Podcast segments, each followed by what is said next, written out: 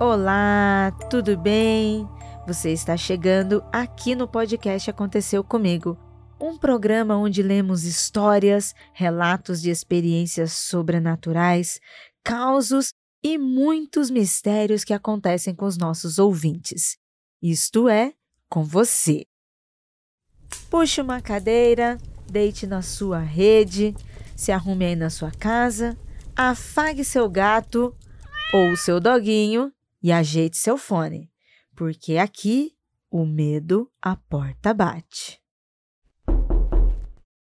E neste episódio, para ler, passar medo e matar a saudade dos ouvintes diretamente da fogueira, ela, a rainha do medo, a rainha Gabi Laroca. Oi, Gabi. Ai, gente, depois dessa introdução, olha, rainha. É direto da fogueira, parece que eu sou até uma bruxa, entendeu? Eu me salvei da fogueira e vim aqui para o que aconteceu comigo. Ai, adorei. Consegui Amei. imaginar a cena. Se eu fosse Amei. quadrinista, se eu fosse artista, eu desenharia essa cena. Gabi Amei. saindo da fogueira e vindo para acontecer comigo, hein? Nossa. Amei. e aí, Gabi, curtindo este Halloween de 2023? Muito trabalho, loucura e terror? Nossa, gente, é, quando você trabalha com, com terror ou com sobrenatural, né? Esse tipo de coisa, é, parece que é Halloween o ano todo, né? Só que daí chega outubro e todo mundo lembra que você existe. o que é uma coisa boa, viu? Continue lembrando da gente, por favor. Isso não é uma reclamação. Mas aí tudo converge. É e é o mês. É o mês da insanidade Total, é o caos, é o caos. Mas é um caos assim, tipo, ninguém tá reclamando de trabalho, né? Não, não. Longe é da gente reclamar. Tá ligado? É um inferno, você tá levando chicotada, mas você também tá gostando, aí você tá ali curtindo. Então, assim, isso não é uma reclamação. Continuem lembrando da gente, continuem chamando que estamos aí na atividade. Aproveite que você está escutando esse programa. Indique esse programa para outras pessoas, indique os nossos podcasts, aproveite que este mês do terror, que é uma loucura pra gente. Então, ó, indique para todo mundo que é para ser um mês muito bom, porque a gente gosta de estar tá no inferno gostoso, né, Gabi? Passando medo gostoso, né? É como diz, né? Tá no inferno, abraço capeta. Então. É Bem, abraçando o capeta, vamos para a história, Gabi? Vamos.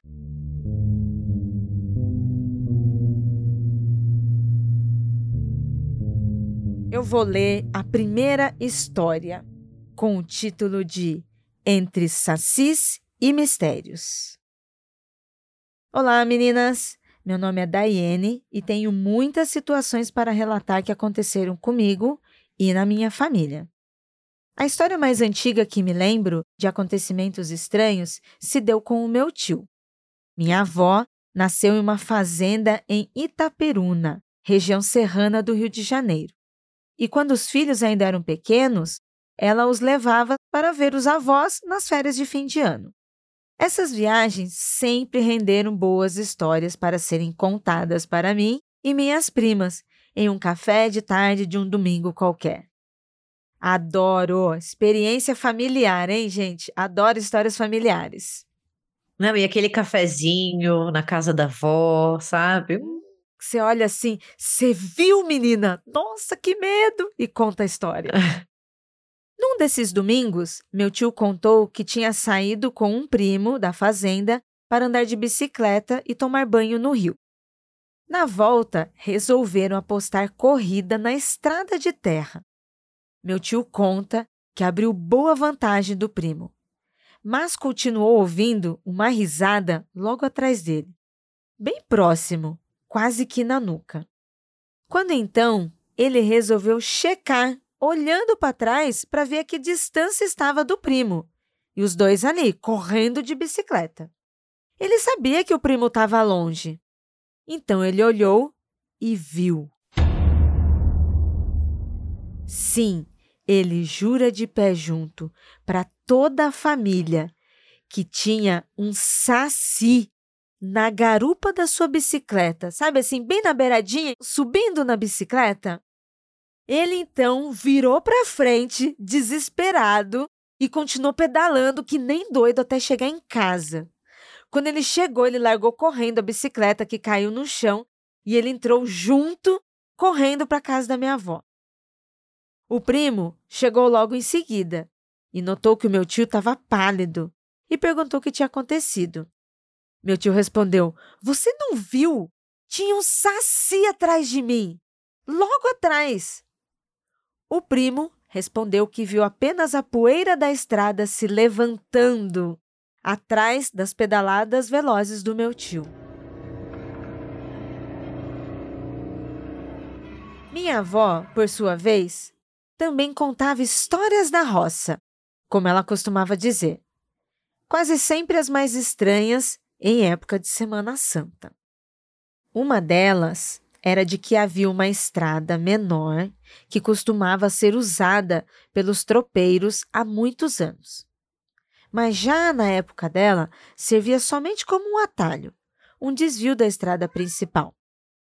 Ela contava que na madrugada de Sexta-feira Santa era possível ouvir os cavalos e os tropeiros passando por essa estrada, mas eles nunca eram vistos. Ninguém via nada. Pela manhã, as marcas das ferraduras ainda podiam ser encontradas naquela estrada de terra. Mas o que realmente aconteceu comigo foi quando eu ainda era adolescente. Tinha meus 15, 16 anos. Eu e uns amigos tínhamos marcado de fazer um piquenique no Parque da Laje, um parque próximo ao Jardim Botânico do Rio de Janeiro. Ele possui um casarão tombado e os jardins se misturam à Mata Atlântica, sendo inclusive uma trilha que dá no Cristo. Esse casarão é muito bonito e tem uma boa iluminação em toda a parte de cima, menos na parte de baixo, onde se localizam as antigas senzalas. Lá é um breu assustador. Um pouco afastado do casarão e próximo ao riacho, tem uma espécie de túnel com um longo tanque de pedra no meio que vai da estrada até o fundo do lugar. Esse tanque se enche com a água do riacho que corre um pouco acima do caminho. Mas essa água era escura e sinistra. O lugar foi uma lavanderia das pessoas que foram escravizadas ali. Ela escorre o excesso por calhas no chão, que levam para a continuação do rio um pouco mais abaixo deste local. Obviamente, como adolescente, estúpidos como éramos, sempre rolavam os desafios do tipo duvido enfiar a mão ali e até o fundo do tanque, ou duvido ver até o fundo do túnel, esse tipo de coisa. A umidade do lugar fazia com que fosse muito frio e possuísse uma camada de musgo verde escuro nas paredes. A luz só entrava até metade do túnel. No fundo era um breu. Olhei para esse local que acabei de descrever e ouvi de um amigo: e aí, vai peidar? Peguei todo o meu orgulho e imprudência ariana, juntei com a minha coragem de filha de algum, enfiei debaixo do braço, pedi licença mentalmente e entrei. Da entrada dava para ouvir a água caindo no fundo e enchendo o tanque. Conforme ia chegando na metade do caminho, os barulhos externos iam ficando abafados. Quando passei da metade, senti um frio me envolvendo. Meus ouvidos taparam e quanto mais eu entrava, mais eu ouvia o som das lavadeiras. Respirei aquele ar e segui até o final, onde descobri que havia um recuo que inicialmente estava escuro, mas conforme a vista se acostumava, começou a parecer iluminado por tochas. Desviei o olhar para a entrada, que parecia mais distante do que realmente era, e minha intuição disse: sai. Não pensei duas vezes e saí a passos largos, mas sem correr. Afinal, eu não tinha passado por aquilo tudo para sair correndo apavorada. Ninguém do grupo teve coragem de ir até o fundo. E eu usei da desculpa de eu já fui, não posso provar mais nada, para não entrar de novo. Antes de seguirmos pelo caminho, agradeci a proteção e a permissão de entrar. Nunca mais repeti algo do gênero.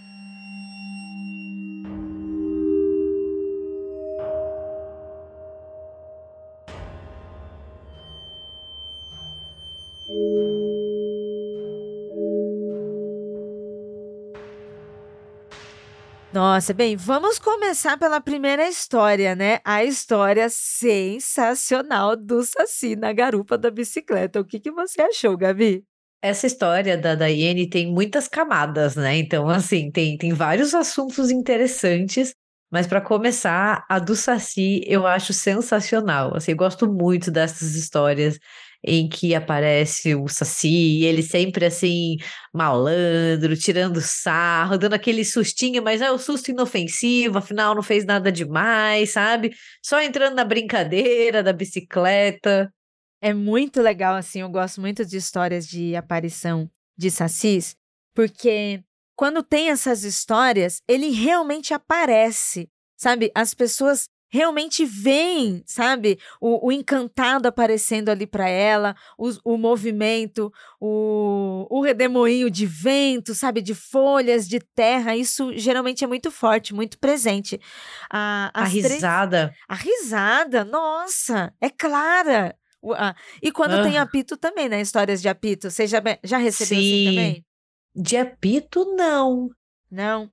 Mas assim, de Saci, história de Saci lá na fogueira com manifestação assim tão clara de que era Saci. Ah, já, já, já apareceu o Saci lá, assim.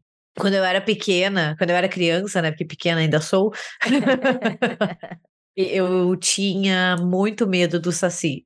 E assim, é, é engraçado, né, porque eu ficava com medo dele vir me assustar à noite não não de uma maneira maligna, sabe? Assim, mas de levar um susto só porque ele aparecesse, sabe? Entendi. É, eu sabia que ele não era do mal, eu sabia disso, assim, mas eu era uma criança muito medrosa e eu, nossa, quando eu ia para o interior, é, as crianças que, que ficavam com a gente, né? Assim, familiar, amigo, conhecido, vizinho, todo mundo é, ah, falava do Saci, que o Saci ia aparecer. E eu ficava assim, ah, eu não quero levar um susto na cama, sabe?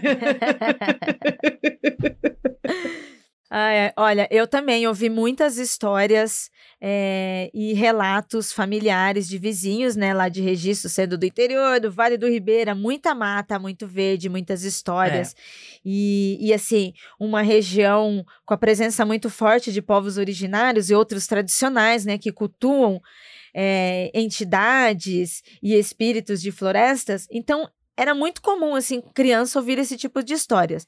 Mesmo pessoas que acreditavam, né, religiosamente, que tinham essa conexão, ou pessoas que não acreditavam, mas acabavam levando também a história para frente para si. E a minha mãe também era uma mãe que vivia falando do Saci em casa, mas com, com esse tom que você falou, Gabi falava assim que o Saci ia fazer alguma coisa, mas ao mesmo tempo não era que ele era mal, ele era como uma criança. Para mim, ele era uma criança, é. sabe? Ele é tipo o nosso primo mais velho, é, ou irmão mais que vem velho. Cutucar, vem bagunçar, né? Fica beliscando a gente, tirando uma é. onda. É, que vai contar aquela história assustadora. Quando você não estiver prestando atenção, vai te assustar, sabe? Mas não é nada maligno, pelo contrário. É muito isso. Nossa, e a minha mãe até hoje, minha mãe fala coisas em casa do tipo, ah, o Saci, o Saci passou por aqui, você tá ouvindo lá, olha lá o, pi, o piada do Saci. Ela fala muito, sabe, do apito do Saci. Uhum. É... Aí às vezes você escuta uns apitos de longe, que às vezes pode ser o Saci ou não, pode ser uma outra pessoa com um apito também no meio do mato, só que, e aí fica, mas, e aí? Porque lá registro, ali o Vale do Ribeira é na Mata Atlântica. Gigante, sabe? E aí, você vai achar que é alguém mesmo que tá apitando no mato ou é o Saci? Você vai achar que é o Saci, claro. Você tá Com no certeza, ambiente claro dele, é né? Nossa. É óbvio que é o Saci, não tenho nem dúvida. Muito bom, muito bom. É, nas três edições que nós tivemos do Aconteceu Comigo esse ano, ao vivo, que a gente fez lá no teatro, nas três edições teve gente com relato de Saci. E é. relato, assim, com manifestação como essa da do tio da Daiane, assim, é, viu a, a, a criança, a persona meio correndo ali, sabe, brincando, ouviu a risada, gente que falou que viu o redemoinho, assim, com o vento, e aí várias folhas, e aí a pessoa piscava e parecia que tinha alguém ali dentro, sabe? Esse tipo de relato, assim, muito parecido com o da Daiane, a sua forma de se manifestar. E o segundo relato eu achei muito interessante o que ela trouxe, né? Porque, primeiro, assim, palmas para a Daiane por dois motivos, né? Pela coragem e também pelo respeito, né? Porque ela entrou no lugar, ela ali pediu aquela licença, né? Eu acho que, que isso é, é muito importante, né? O, o respeito, porque o lugar que ela fala é um local que parece ter sido um local de, de dor, né? Ali, porque a gente fala desse local onde pessoas foram escravizadas. Então você até entende um pouco desse, desse ambiente, né? Nossa, achei muito bom. O respeito e o carinho dela no sentido espiritual, no sentido astral, com as entidades, com os guias e espíritos que estivessem ali, e com esse respeito histórico, principalmente sobre isso, né? É, eu já ouvi falar desse, desse lugar, desse Parque da Laje. É, não conheço este outro onde ela passou, onde eles foram até lá. Eu também imagino a, a marca física e espiritual que ficou de dor e sofrimento, onde pessoas foram torturadas e mortas, né? e, e esse respeito, e também a forma que ela contou, né, o relato, né, como que foi, apesar de todos estarem fazendo essa brincadeira, mas todo mundo entender esse ambiente e a gente olhar para trás e ver a nossa história, ver o que, que aconteceu, o, o que realmente são, são as marcas que a gente tem no Brasil, né, desse país que foi tão violento. É, e assim, né, ela, ela ainda escuta a intuição, né? A intuição disse, sai, eu vou sair, eu vou respeitar. Se tem algo me dizendo para sair daqui e ir embora, tá na hora de, de ir, né? Eu, eu senti, achei o relato dela muito interessante, né? Mas, de novo, né? Essa coisa de, ah, vai lá, né? Coisa de adolescente. Gente, adolescente faz isso em filme de horror. O que acontece com eles? A gente sabe o que acontece, né? Vou entrar na casa assombrada, vou entrar na floresta, vou no acampamento, né? Ficam fazendo esses joguinhos. Cuidado, viu? A, a Daiane teve sorte porque ela foi respeitosa, né? Ela teve ali toda uma sensibilidade, mas, né, tomar cuidado, porque filme de horror já ensinou o que acontece. Temos aqui uma doutora especialista para isso, gente. Contamos histórias, relatos. Eu sei, o ouvinte que está aqui acostumado comigo sabe que eu sou daquelas que acaba passando dos limites, mas ó, vamos ouvir aqui a tia Laroca, tá? Que né, ela tem gabarito para nos orientar para isso, hein? Não vamos entrar onde não devemos entrar. Não, gente, é porque assim, eu sempre fui, antes de gostar de filme de horror, antes de estudar, antes de trabalhar com isso, eu sempre fui a cagona que não ia nesses lugares, entendeu? Então eu, eu tenho esse lema de vida. Não. não, assombrado, não obrigada. Morreu gente? Não obrigada. precavida, né? Mas aqui a gente não se precaver, Gabi. Aqui a gente vai é no cerne, a gente quer saber da fofoca astral, a gente quer saber do que rolou, rolou no passado, rolou nas nossas famílias, rolou nas casas. Aqui a gente quer saber de medo.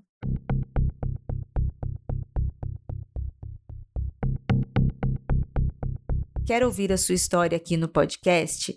Envie seu relato para contato arroba e no campo de assunto o título da história. Pode ser anônima, mas se quiser dizer seu nome e a cidade, pedimos por gentileza que escreva que você autoriza o uso e a divulgação.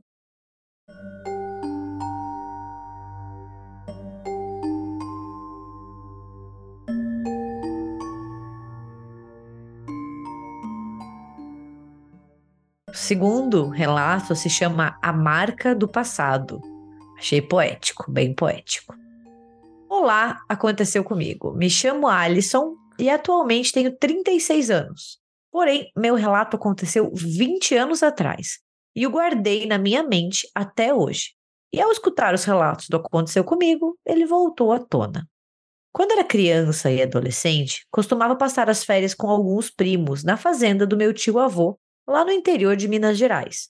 Aquele tipo de fazenda em que o vizinho mais próximo ficava a uns 4 quilômetros de distância e não tinha energia elétrica. Por volta de uns 2 quilômetros da fazenda do meu tio-avô, tinha uma construção em ruínas, muito velha, já com a maior parte desmoronada, restando basicamente apenas a fundação, que ficava na beira da estrada e dava para um desses vizinhos que a gente visitava às vezes. Em certa ocasião, quando estávamos passando em frente a esta construção, meu tio-avô contou que aquele local era realmente muito antigo e que era uma espécie de senzala para as pessoas que foram escravizadas, onde eles viviam e até foram torturados e mortos. Ou seja, um lugar de muita dor e de muita violência e de marcas.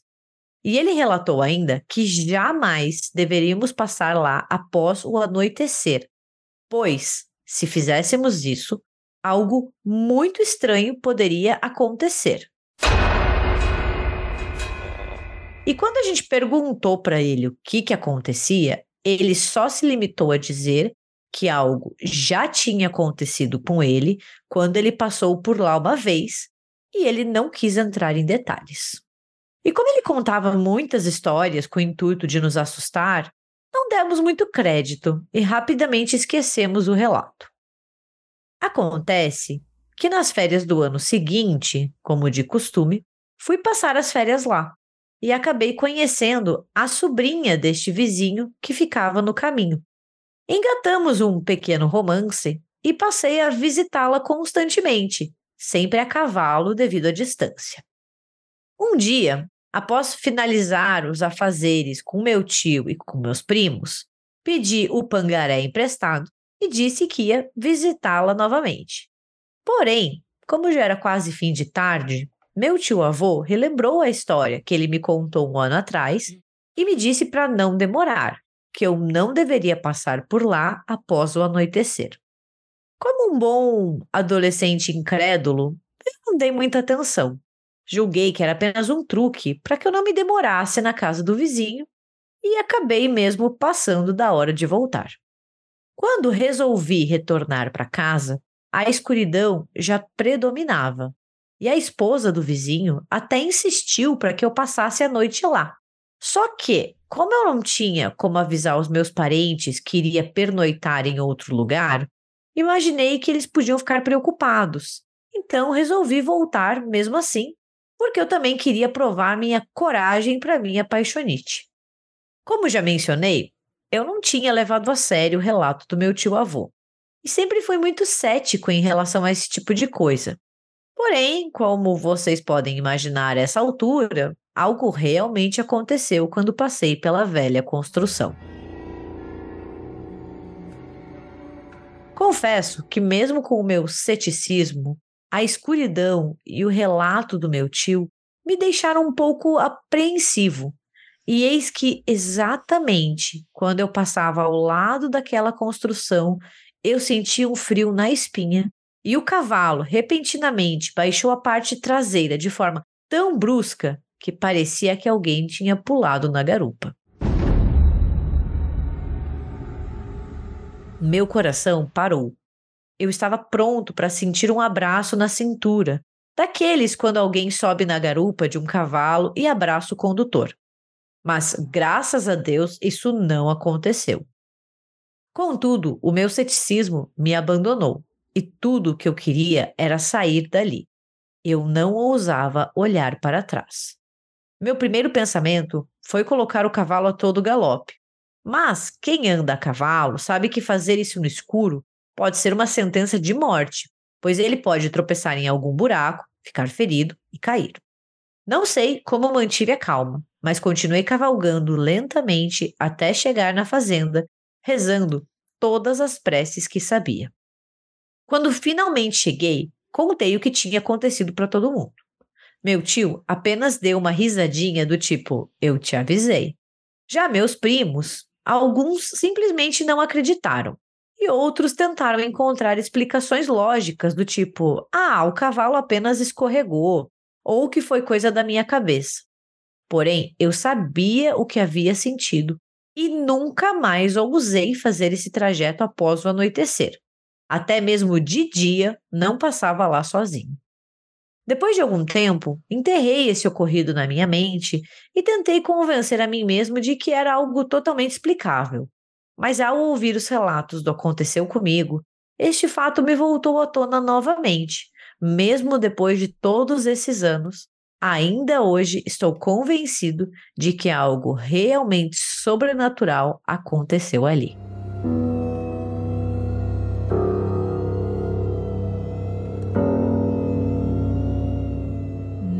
tenho dúvidas de que aconteceu algo sobrenatural. Olha, Eu sou do time que acha sempre que animais têm uma, uma sensibilidade, eles são mais sensitivos, né? Então, assim, se já envolveu um animal, eu já acho ok. O animal sentiu algo, viu algo, né? Eles, eles têm essa tendência, seja cavalo, gato, cachorro, você escolhe. E passou ali, né, em um local conhecido por ser um local de, de dor, de trauma, de violência, de que algo ruim aconteceu. Ah, tá perfeito, né? É a mistura perfeita para que algo sobrenatural aconteça, com outras pessoas falando para ele, inclusive, tipo, olha, não faz isso, não passa. Então, mais gente também já vivenciou alguma coisa estranha. Pois é com uma história parecida, né, com o relato da Daiane, um lugar de dor, sofrimento e morte, e sendo aqui no Brasil, a gente vai estar tá sempre esbarrando nisso, porque ou a gente tem aí um cemitério indígena gigante, né, do genocídio indígena que nós tivemos aqui com a colonização e a invasão, depois as outras pessoas pretas que foram escravizadas, torturadas e mortas, um, um histórico, né, de ditadura, violência. A gente tem meu, muita coisa impregnada no Brasil. Então, qualquer lugar que a gente pise vai esbarrar em alguma coisa assim. E aí a gente tem um país gigante de dor e sofrimento, né, de muitos anos, de muita violência, é, com as violências que a gente vive hoje em dia, né, tentando se esbarrar de uma coisa ou outra. E alguns pontos eu acho que eles acabam se concentrando, né? Como este lugar aí onde, onde eles estavam e que as pessoas, né, já estavam alertando porque aconteciam coisas ali. Já era é. para você tomar um certo cuidado, ter mais respeito, como a Daiane teve. Mesmo que você não acredite, mesmo que você seja uma pessoa cética, sabe? Mas sabe um respeito com com a história, com a dor que aconteceu ali. Às vezes não necessariamente, ah, não acredito em fantasma, espírito, mas pô, ter um respeito com o que aconteceu ali, porque foi foda, né?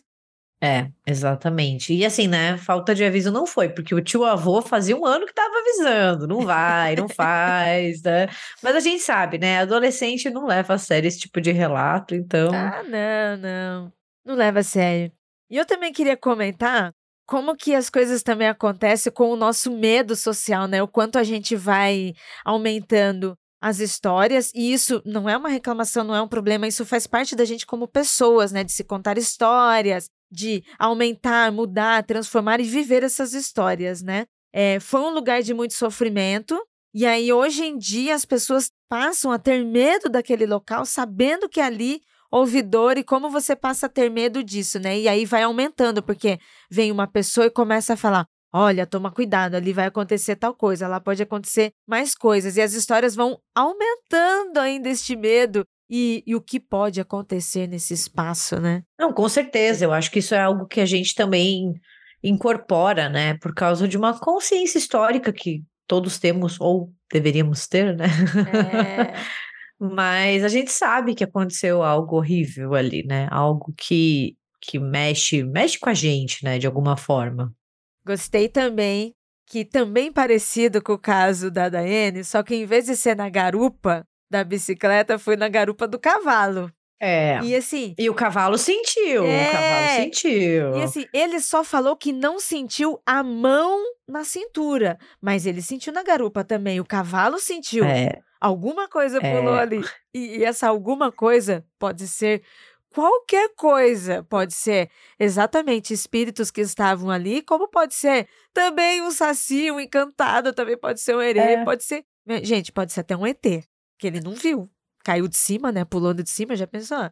Ele só foi reto e tchau, né? Ele não ousou olhar para trás. Não, esse da escuta é muito mundo freak, hein? É, leva a sério as palavras. Não foi ter certeza do que poderia ser. E você, Gabi, se você estivesse, olha só, Gabi no campo, trevosa no campo, passeando a cavalo e de repente você sente alguém subir, sentar na garupa do seu cavalo, você olha para trás ou não, Gabi? Jamais, jamais. Eu sou daquelas que não olha. Eu sou, eu sou muito curiosa para algumas coisas, mas para esse tipo, eu sou daquela assim, que se eu sinto algo à noite, sabe? Assim, tipo, você uhum. tá dormindo. Eu cubro a cabeça e o cobertor é a minha manta mágica, entendeu? Eu sou daquela que, tipo, o que eu não estou vendo não está acontecendo. Não pode me ferir, não está acontecendo, entendeu? É, o meu maior medo é ver, sabe? Então, eu acho que eu não olharia. Eu sou daquelas, assim, é, sou tão medrosa que quando eu tô sozinha em casa, né? Agora eu me mudei, mas é, o sofá fica encostado na parede, né? Mas quando eu morava com os meus pais, o sofá dava pro resto da casa, né? Então, eu morria de medo de estar sozinha em casa e, sei lá, abrir a câmera, sabe? E, sei lá, ver alguma coisa atrás de mim que eu não devia ver. Ai, Gabi, muito bom que você, ó, você põe espírito para deitar para você, hein? Se você tá ali quietinha no seu canto, quase dormindo, e vem algum espírito tentar te encostar, você já corta e fala: aqui não, vai trabalhar em outro lugar. E aí você dorme e acabou.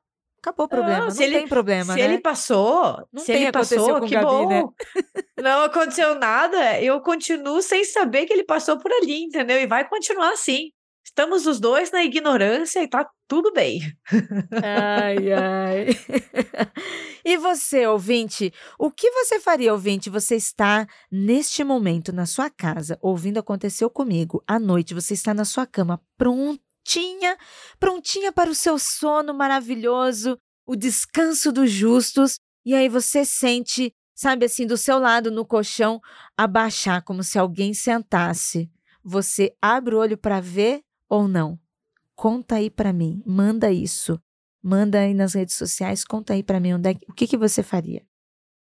Gabi, muito obrigada mais uma vez por estar aqui no Aconteceu Comigo brincou com Raveninha, chegou perto da lareira, contou história. Passou medo, Gabi? O que, que você achou?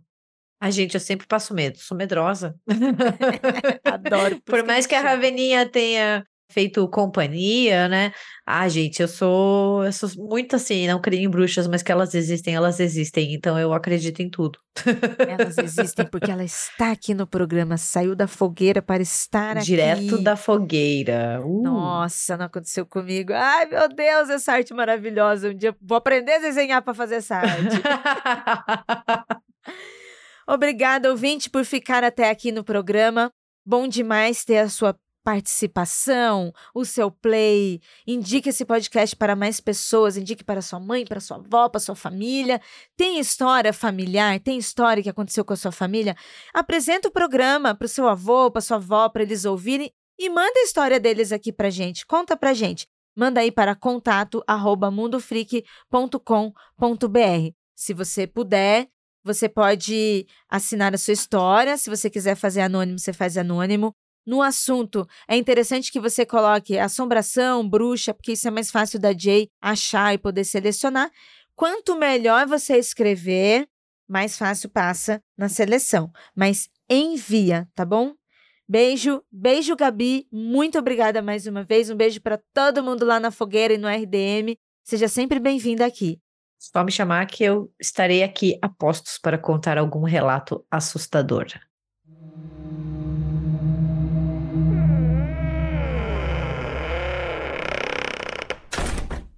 Produziram esse podcast. Jay Carrilho, produção de pauta, Eli Antunes, trilha e edição, Ananda Mida, produção e arte visual de Zé Neto Design.